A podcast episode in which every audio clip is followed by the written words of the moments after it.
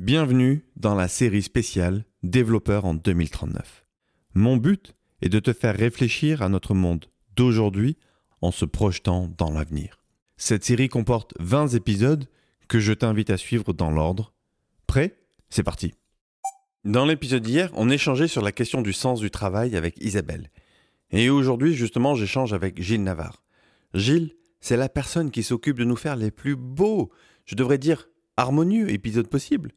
Comment on dit beau pour du son, tiens au fait Il m'aide au montage, mais aussi aux effets sonores.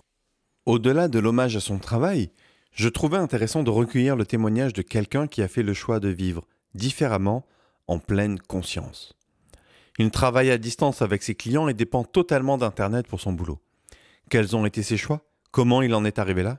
Je te propose d'écouter notre entretien. Bienvenue dans l'épisode 17 de la série Développeur en 2039.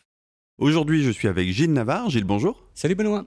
Cher auditeur, tu ne le sais pas, mais si ce podcast a pris autant en niveau de qualité, c'est grâce à Gilles. Merci à Gilles pour ton travail. C'est l'occasion de. Je profite de cet épisode pour te remercier publiquement pour le travail que tu fais sur le podcast. Gilles qui nous aide à, bah, pour tout ce qui est montage, travailler la piste, la rendre encore plus belle.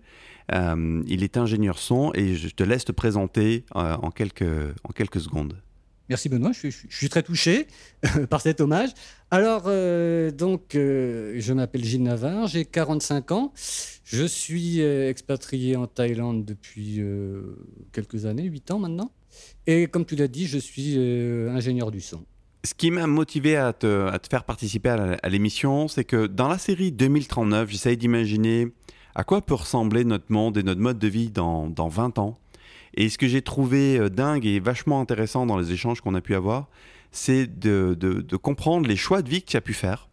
Et euh, si tu es OK pour les partager, ça serait top. Parce que tu as fait des choix de vie assez radicalement différents de ceux que pourrait faire n'importe quel occidental ou, ou français euh, qui naîtrait aujourd'hui en, en, métropole. Est-ce que tu peux nous en parler un petit peu de, de justement de ces choix de vie et qu'est-ce qui t'a motivé à les faire?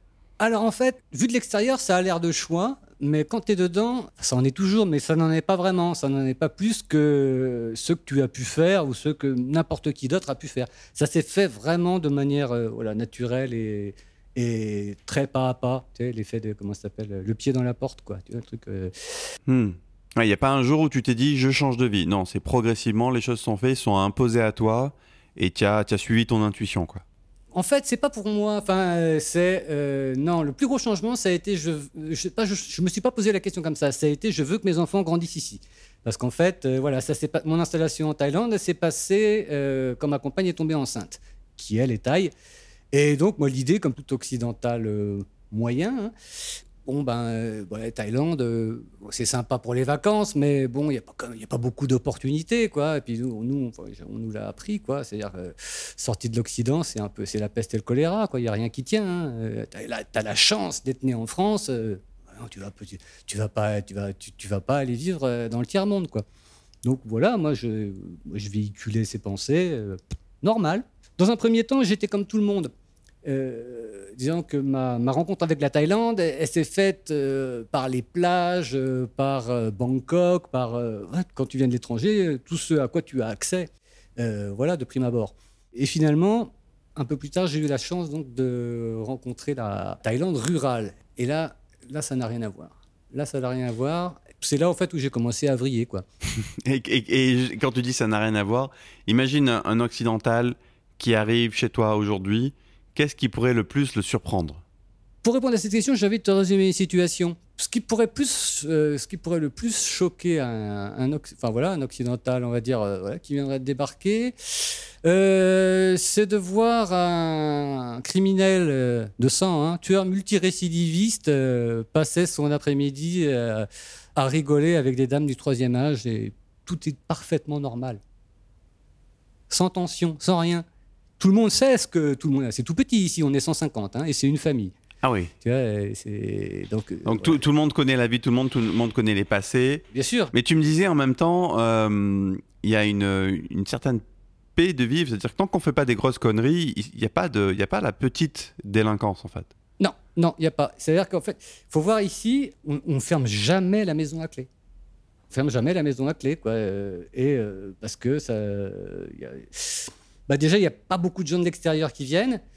Euh, parce que, bon, en gros, tu n'as rien à y faire. C'est. euh, voilà, ça ressemble quand même à, ce qu'on nous décrit comme un bidonville, quoi. hein. Donc, si, si tu si t'y habites pas, tu viens pas ici. Est-ce qu'il y a vraiment besoin de forces de l'ordre établies? Tu, tu me parlais d'une forme d'autorégulation où, et d'ailleurs, quand les gens se faisaient des conneries, ben, ça, ça pouvait très mal se finir, mais au moins c'était euh, c'était clair, net et, et direct, quoi. Voilà, c'est ça. C'est-à-dire qu'en fait, euh, pour, pour te donner une idée, euh, depuis 8 ans ici, j'ai jamais vu une bagarre. Et tu parlais, alors, tu parlais dans ce choix de mode de vie qui s'est imposé à toi, tu parlais des enfants, quel, euh, à quoi tu pensais en fait hein, euh, par rapport à tes enfants, justement? Ce que j'ai voulu leur, enfin voilà, la, la raison pour laquelle euh, donc euh, j'ai eu envie de m'installer ici et, et d'y voir mes enfants grandir, c'est pour qu'ils ressemblent en fait euh, donc aux gens d'ici et ils leur ressemblent en quoi? C'est-à-dire qu'en fait ils aient leur euh, leur force, voilà, leur force. Et c'est cette même force qui fait qu'ils ne se bagarrent pas, ils n'en ont pas besoin. C'est juste qu'en fait les gens ici, bah, ils n'ont pas peur. Chez nous on a peur. On vit dans la culture, euh, on, vit dans cette espèce de culture de la peur. Tu rentres à l'école, voilà, que, ah, si tu travailles pas bien, tu n'auras pas de travail. Ça commence très très tôt. Hein. Ça commence très très tôt. Ou par exemple, ici, enfin chez, nous, voilà, euh, un enfant, on va le mettre tout seul dans sa petite chambre. On on va lui mettre une petite lumière quand même, euh, euh, et, et un espèce de talkie-walkie. S'il braille, on vient le voir, mais après tu le relaisses tout seul. Bon, ici, ça n'existe pas. Ici, les, comment ça s'appelle jusqu'à jusqu'à très tard, je peux te le confirmer, les enfants, on dort dans le même lit. Hmm. Donc il n'y a pas, tu vois, y a, et ça, ça paraît con, hein, mais déjà, euh, ça enlève énormément de stress, quoi. C'est-à-dire qu'il n'y a pas, tu vois, en gros, il y a plein de stress inutiles que nous, pour des raisons qui m'échappent un peu, euh, euh, on s'inflige, et, eux, bah non, ils n'ont pas eu cette idée à la con. Et donc, à la fin, ça fait des gens qui, bah, qui doutent pas. Un autre exemple, si tu vas au supermarché, qui est un peu plus loin, un supermarché à une dizaine de kilomètres, quand tu rentres dans le supermarché, le vigile, il te sourit. Il te sourit, le vigile. Mais sincèrement. C'est pas un sourire de, de, de- de politesse à la clientèle. Non, le vigile, il te sourit sincèrement. Tu as déjà vu un vigile qui, qui, qui- qui sourit au Leclerc? Jamais. Ouais, pas beaucoup, Jamais. j'avoue. ouais. Et, et c'est la même idée. C'est la même idée, parce qu'au Leclerc, le gars, il est en stress, mais il- il a, il a été éduqué pour ça. Mais alors pourquoi il y a un vigile dans le, dans le supermarché Euh, C'est vraiment la question qu'on se pose. Euh, je- la réponse, elle est que la, la chaîne, c'était Scolo- Enfin, la selon moi, la, la chaîne, c'était Scolotus. Et je crois que c'est euh, c'est euh, américain. Américain anglais, je sais plus. Ah, et donc ça fait partie des standards, quoi, en fait, probablement. Voilà. Moi, c'est là. euh, Parce qu'en vrai, le mec, il fout rien, quoi. Bah, en tout cas, il, il surveille, mais il n'y a pas grand-chose à surveiller, visiblement. Enfin, ouais. oui, voilà, voilà. A pas grand il y a, il y a pas de, il y a pas de vol, parce que le vol ici, euh, c'est. euh, Alors après, bon, il y a- y, y sûrement des gens qui se sont fait voler en Thaïlande, bien sûr, ça, ça- ça- existe, mais c'est- super marginal euh, par rapport à chez nous. Voilà, un autre truc à la con, par exemple, tu vois, qui m'a fait réfléchir encore une fois sur euh, où est-ce qu'on en est rendu. À quelques kilomètres de là, il y a euh, l'équivalent d'un magasin de- des pompes funèbres. Donc un gars qui vend des cercueils. Et ben en fait, ce magasin-là, c'est pas qu'il n'y a même pas de porte, il n'y a même pas de façade, il n'y a même pas de vitre, il n'y a même pas de grille. C'est un, c'est- comment dire C'est un atelier, quoi. Tu rentres et tu as les cercueils. Ah, Voilà, c'est pas fermé devant, tu vois, et de, jou- de jour comme de nuit. Mhm. Chez nous, même un magasin de pompes funèbres, ah, le mec, il, il tire la grille, quoi. Et tu vois, et, et là, du coup, ça te fait réfléchir, putain, merde, la vache. Et on s'en rend pas compte de ça, mais vrai que nous, on en est là. C'est-à-dire qu'en fait, et le gars, quand il tire sa grille, c'est. franchement, je mets pas en doute le fait que s'il la tirait pas, enfin, il y, aurait des choses qui se passeraient, quoi. C'est-à-dire, Voilà, du vandalisme, j'en sais rien, pas des conneries, quoi. Et nous, on en est là, en fait, quoi. Alors, ça paraît tout con, hein, mais c'est assez difficile de se. Enfin, je sais pas si ça fonctionne, en fait, à l'écouter, mais je pense que vraiment, je- enfin, c'est toute une somme de détails, en fait, tu vois, à se l'écouter raconter comme ça, je sais pas si c'est si vraiment prégnant.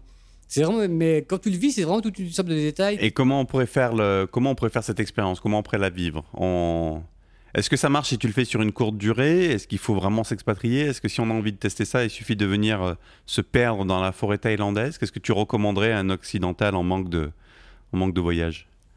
Alors, euh, on peut déjà pas mal s'en imprégner euh, ouais, sur une durée courte, enfin une durée de. Même sur une semaine, si tu vas à la campagne, vraiment, mais à la, vraie campagne, enfin voilà, là où, là où les gens vivent, bref, ouais, de manière traditionnelle, on va dire. Euh, voilà, même, si tu as une semaine à y passer, passe là, hein, ce sera toujours ça de prix. Alors évidemment, tu en apprendras moins que si tu y restes un an, mais ça vaut déjà pas mal le coup. Et c'est, comment dire, vous pouvez tout à fait le faire. C'est-à-dire tu peux tout à fait débarquer dans n'importe quel village, tu seras, tu seras bien accueilli. Les gens seront contents de te voir. Euh, Enfin, en gros, tu seras aussi amusant pour eux que ces gens-là le seront pour toi. Enfin, il y a une espèce de. Ils aiment bien rigoler, ils aiment bien se moquer. Et donc, euh, voilà, donc il y a une réciprocité comme ça qui peut se créer, tu vois, sur le, sur le fait que, tu vois, nous nous amusons les uns les Enfin, c'est un peu. C'est un peu dans cet état d'esprit-là qu'il faut. C'est jeu bon enfant, quoi. voilà, par contre, ouais, ouais, ouais, ouais, faut que ça reste bon, bon enfant. Faut pas, foutre- pas aller pour se foutre de leur gueule, évidemment. Quand c'est drôle, pas. Bah non, elle, elle rigole pas, tu sais pas. Non, quand c'est drôle, c'est drôle, tu ris. Tu vois, tu vois, enfin, voilà, enfin. C'est simple. Quand je t'écoute, c'est que ça, les, les relations ont l'air simples et, et j'ai presque envie de dire saines, en fait. Exactement. Eh bien, Gilles, merci pour tous ces, ces éléments qui, moi, en tout cas, me donnent envie de retourner en Thaïlande. Euh, si les auditeurs veulent en savoir plus sur ce que tu fais ou te, ou te contacter, ils peuvent le faire comment? Bah, ils peuvent toujours m'envoyer un email. Pattern City, donc qui s'écrit P-H-A-T-H-A-N-C-I-T-Y at gmail.com. Merci, Gilles, pour ta participation. Avec grand plaisir, Benoît. À bientôt. Au revoir. Je reste bluffé par la clairvoyance de Gilles et son courage. Je le suis d'autant plus que je suis trop attaché à mon petit confort. Et si je trouverais l'expérience intéressante à vivre, je n'en ferais pas mon mode de vie. Et pourtant, ce serait tellement plus frugal et plus simple, et j'aspire à cette simplicité. Ce serait probablement plus sain aussi pour mes enfants. Ça me rend fou de les voir péter un câble quand ils n'ont pas leur dose de Fortnite. Mais je suis pas prêt à passer le pas. Le mode de vie à la Captain Fantastique restera un fantasme et je garderai ma maison de pierre et de briques bien chauffées. Il me reste encore pas mal de chemin à parcourir sur la voie de la frugalité. Bon, si on en revient à cette histoire de travail à distance, tu vas me dire, ton truc c'est cool pour un gars, mais ça marche comment pour toute une boîte? Eh bien, c'est ce que j'ai voulu comprendre en allant échanger avec Maxime, le fondateur d'Oclock, une école en ligne de développeurs 100% remote. Et ils sont 50. Oui, oui, 50, 100% télétravail. Quels sont les avantages qu'ils voient dans ce mode de travail? Quels sont les écueils? On en parlera dans l'épisode de demain. Et d'ici là, je t'invite à rejoindre la Maison des Compagnons sur maison.artisandéveloppeur.fr pour affûter tes compétences durables de développeur. C'est sur maison.artisandéveloppeur.fr. Et maintenant, place à la fiction développeur en 2039. À demain. Tu es sûr qu'on peut lui faire confiance? Assez pour risquer ma vie avec lui. Pourquoi il fait ça? Il vient d'arriver. Pourquoi risquer sa vie pour des gens qu'il connaît à peine? Ouais, tu sais, il n'a pas tiqué retour pour Atlantis. Et je crois qu'il a des comptes à régler en plus. Tu penses qu'il peut vraiment nous faire entrer sur le cœur du réseau? Bah écoute, s'il lui dit oui. Il était vraiment doué comme DevOps dans la boîte. Il avait un bel avenir. Mais à un moment, il devait faire des choses qu'il ne voulait pas, alors ça lui a coûté sa place. Et s'il regrettait? C'est-à-dire, qu'est-ce que tu veux dire? Et si c'était un moyen de se racheter en nous vendant? Bah si c'est ça, on on est tous foutus. Tu me rassures pas du tout là. Mais t'as autre chose à proposer? Si c'était le cas, je l'aurais déjà fait. Mais si on veut sauver les hommes, on est coincé avec ce merdier de système de sécurité. Ils ont mis des caméras partout. Chaque centimètre carré d'Atlantis est scruté en permanence. Donc on est d'accord, on croise les doigts et puis... Ils arrivent. Prépare-toi pour le briefing. On passe à l'action cette nuit.